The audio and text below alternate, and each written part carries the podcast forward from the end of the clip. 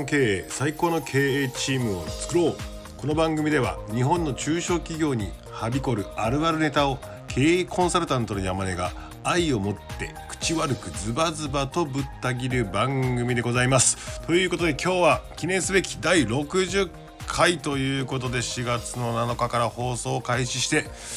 ようやく60回にたどり着きましたね。はい。えー、っと今日のテーマはですねちょっと真面目に最近ちょっと真面目な話をしてなかったので真面目に仕事の話をしようかなと思っています。えー、っと今日のタイトルはマーケティングの基本はお客様への憑依から始まるというふうな話でございます。はい僕はですねあの経営コンサルタントという仕事をしていましてですねえーと、僕のねスタイルはね結構ね難しいんですけども普通のコンサルタントっていうのはえーと、業種とか業界を絞ってですね僕は住宅業界のコンサルタントですとか僕は、えー、IT 業界のコンサルタントですとか、えーと、歯科専門のコンサルタントですとか B2B の、えー、専門のっていうね業界業種を絞ったコンサルの人がいますしあとは専門領域を絞ったねウェブのマーケティングのコンサルタントだとかね営業のコンサルタント人事のコンサルタントとか財務系のコンサルタントだったりとか今はその専門領域もすごくニッチになっていってそこのニッチな部分のコンサルタントですというふうな人がいっぱいいますしえー、なんですが僕はですね業種業界も関係ないし専門領域の制限もないよっていうえー、形でですねまあ何でも知っているっちゃ知っているっていう100点は取らないけど全部80点知ってますみたいな。財務もマーケティングも人事もマネジメントもえー、っとお金の話もあ財務言ったな。えー、っとね大体ね僕にポンと聞けば、えー、80点とか方向性がパンと出るっていうなんかジェネラリスト的な得意体質なコンサルタントでなかなかこういうスタイルでやってる人っていなくてですね。えー、っとまあその時その時のね課題を発見して課題の根幹を発見本質を見抜いてえー、と一番省エネルギーで結果が出るような解決策を練り出すというようなねポジションで仕事をしていましてですね。えーとまあ、特にはですねトップの社長と幹部の間に入ってそこの通訳とかをしながら、えー、と一緒に問題発見と問題解決をしましょうというようなポジションを取ってるんですけどもなので実際ねさまざまなねビジネスモデルとかで、ね、マーケティングを見てきていたりとか実際に自分もね性格上尻軽なんで何でも経験をしたい方なのでいろいろ経験していますと。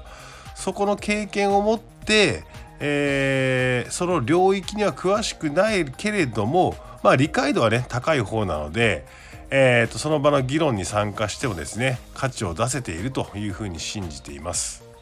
まあ、その中でもね、えーと、若い頃から僕はどちらかというとマーケティング畑の方でいて、えー、売り上げを作るぞというところを若くし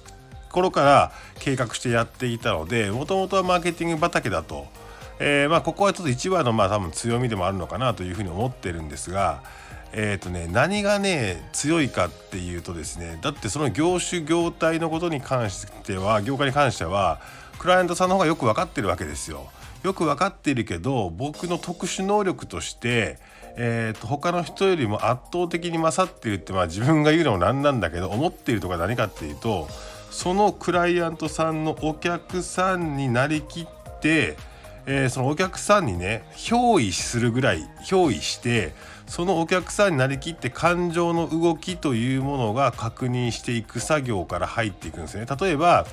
えーと、そのお客さんはいつどこでどんなタイミングで何をきっかけに、えーと、我々を知りその時どんな気持ちになっていてそういう人だからどんな人にどんな風に、えー、一言目をかけられたらえー、心がどう動くんだろうかと。それでその時の心の動きというのはどういった感情を持っていてだったらこの人に次のアクションとしてはどういったものをしなきゃいけないんだというのをですね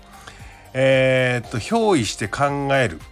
なのでえー、っと何て言うんですかねクライアントさんに対してえ、業種業界に特化したコンサルとかはもう古くなった勝ちパターンで一回どっかでやったよみたいなやつを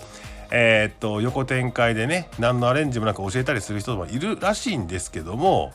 えーと、そういったコンサルとは違ってコンサルよりもお客さんに憑依して僕ならこの時こうされたら心が動くぞというふうなことで、えー、一緒に考えるスタイルでそれを形にして設計図にしていきましょうというところをよくしていますと。なので常に頭は柔らかくて、えー、っと子供からおじいちゃんおばあちゃんに至るまで憑依できるスタンスということをかえー、っとねえー、っと持ちながら生きていきたいなというふうに思ってますと。なので、まあ、流行りものにはねすごく興味があるし何でも買ってみたり何でも経験してみたりあの男性のものに限らず女性の流行っているものにも興味があるしえー、っと年配の人が憧れているものにも興味があるし子供のもの子供が今流行っているものとかにも興味がありますとなぜそれが流行るんだろうなとかなぜそこに心が動くんだろうなとかっていうことにも興味があって仕方がないと。で、えー、っとあと基本人にね何か勧められるとですねその場でスマホでググって、えー、Amazon ですぐ買うっていうこれ癖みたいになっていて。なぜじゃあ僕に紹介してくれた彼がこれを愛したのかとか彼はこの商品とかこの例えば本とかのどこに心動かされてたのかとっていうようなねことをね、えー、っとずっと考えるとか、えー、経験する自分の心の動きをそこに当てはめるというのはねどうやらね、えー、得意らしいと。まあ、多分どうやら僕は人が大好きらしいぞということを、えー、と最近よく認識していますと。なのでねよくねみんなに言われるのがですねなんでねそんなスタンスで生きていられるんですかというふうなことをよく言われるんですけどこれね何って言って答えようかなと思う多分究極のですね見たがり聞きたがり知りたがりと物事の結果に至るまでの原因やきっかけやプロセスとかっていうのに興味がありすぎるんだと思うんで多分一種のね得意体質なんだとこれは思って変態的要素なんだろうなというふうに思っていますと。まあでもその中でもね皆さんへのねまあこういった人間になりたいかどうか置いといてもしなりたいっていう人がいたら皆さんへのアドバイスとしてはですねあのー、まあ実際人間だから自分の中に好きとか嫌いっていうものはあってもいいんだけどえーと、食わず嫌いをしない方がいいよと。まずはチャレンジして食ってみようと。経験してみようと。軽く、やってみようと。食わず嫌いをねしてる人は人生損しているんじゃないかなってまあ僕が言うなって話かもしれませんが思っていてでその1回経験したり食べてみた後に、えー、これは嫌いだとか好きだとかっていうふうに判断するのはいいけども経験せずとして、えー、っと嫌いだっていうふうに勝手にイメージで決めつけてると人生の幅がすごく狭くなっちゃうよというふうに思っていてなので、えーまあそこに関しては一回食わず嫌いをやらずに試してみましょうということをなんかアドバイスとしては言いたいなと思ってます。あと逆にですねなんか好き嫌いっていうカテゴリーがしっかりと明確になることの強みはあるんだけども嫌なことはしなくていいあるんだけどえー、っとなんかね人生歩んでいたらえー、っと確かに強みを伸ばした方がいいから好きなことだけやる方がいいんだよいいんだけどえー、そこを伸ばしきった時とかそこの壁にぶつかった時には実際自分が嫌いだったっていうふうに何年前かに定義づけた嫌いなものにチャレンジしてみるっていうことで新たな自分を発見するっていうこともあるから嫌いだったものっていうことも好きになることがあるのでなんかね定義づけをかっちりしすぎるっていうのもあまり良くないなと思ってます。まあなんかでもこれってちょっとふわふわしてる意見であのー、タラレバロンみたいな話になってどういった例えがあるかっていうとえー、っと例えば、えー、っとまあ僕の田舎鳥取から東京まで、えー、来てくださいって言った時に歩いて向かったら時間はくっそかかっちゃうよねということだけどその分の生きながらの道の中に起こる物語だとかいろんなものを経験して東京にたどり着けるよねっていう人もいるとすれば、えー、でも、えっと、東鳥から東京まで飛行機でピュンと飛べば1時間で着くよねって言ってそこの目標に対して早くたどり着くことを望む人もいるっていう風な話があり本来なんか西洋的な考えでいくと鳥取から東京まで1時間で飛んだ方が勝ちじゃんみたいな人生の勝ちじゃんみたいなこと言うけど、まあ、僕はそういう風には捉えてなくて。えーと、その場その場、えー、目的に合った、えー、やり方っていうのがあるかなと思ってますと。なので嫌いだったものを好きになるってこともあるからなんか人生あんまり定義続けることっていうのも良くないなと思っていて、まあ、要はね自分のね脳みそにね制限をかけないっていう生き方をした方が楽しいよねとまあ僕の人生ベースは楽しく生きれるかどうかっていう風な話に基づいていってるのでえー、っとまあ何が正解かっていうことはないんだけどもえー、っと今そういう風に思ってますと。なんかね今日はもともとマーケティングは、えーと、お客様への憑依だっていう風な話から始まりながらえー、っと実際は何の話になったかっていうと,、えー、と自分の脳みそに制限をかけない生き方をした方がいいよねみたいな話になったんですが、えー、っとまあ、結構つながってる話かなというふうに思っているのとえーと、自分の脳みそに制限をかけていないといろんな人の気持ちを、えーと、自分がなれるっていうことは人生豊かにするよとその、えー、いろんな人の気持ちになれるっていうスタンスを持っているとマーケティングとかを考える時に、まあ、よくペルソナとか立てるじゃないですかそのペルソナの人が、えーと、とどういう気持ちでってもうそこの気持ちを紡ぐ作業っていうのがマーケティングだと思うんですよね。えー、となんかこう AI でどうのこうのとかマーケティングオートメーションでどうのこうのとか、えー、とツールとかってもうもうそういうのも手段でしかなくて、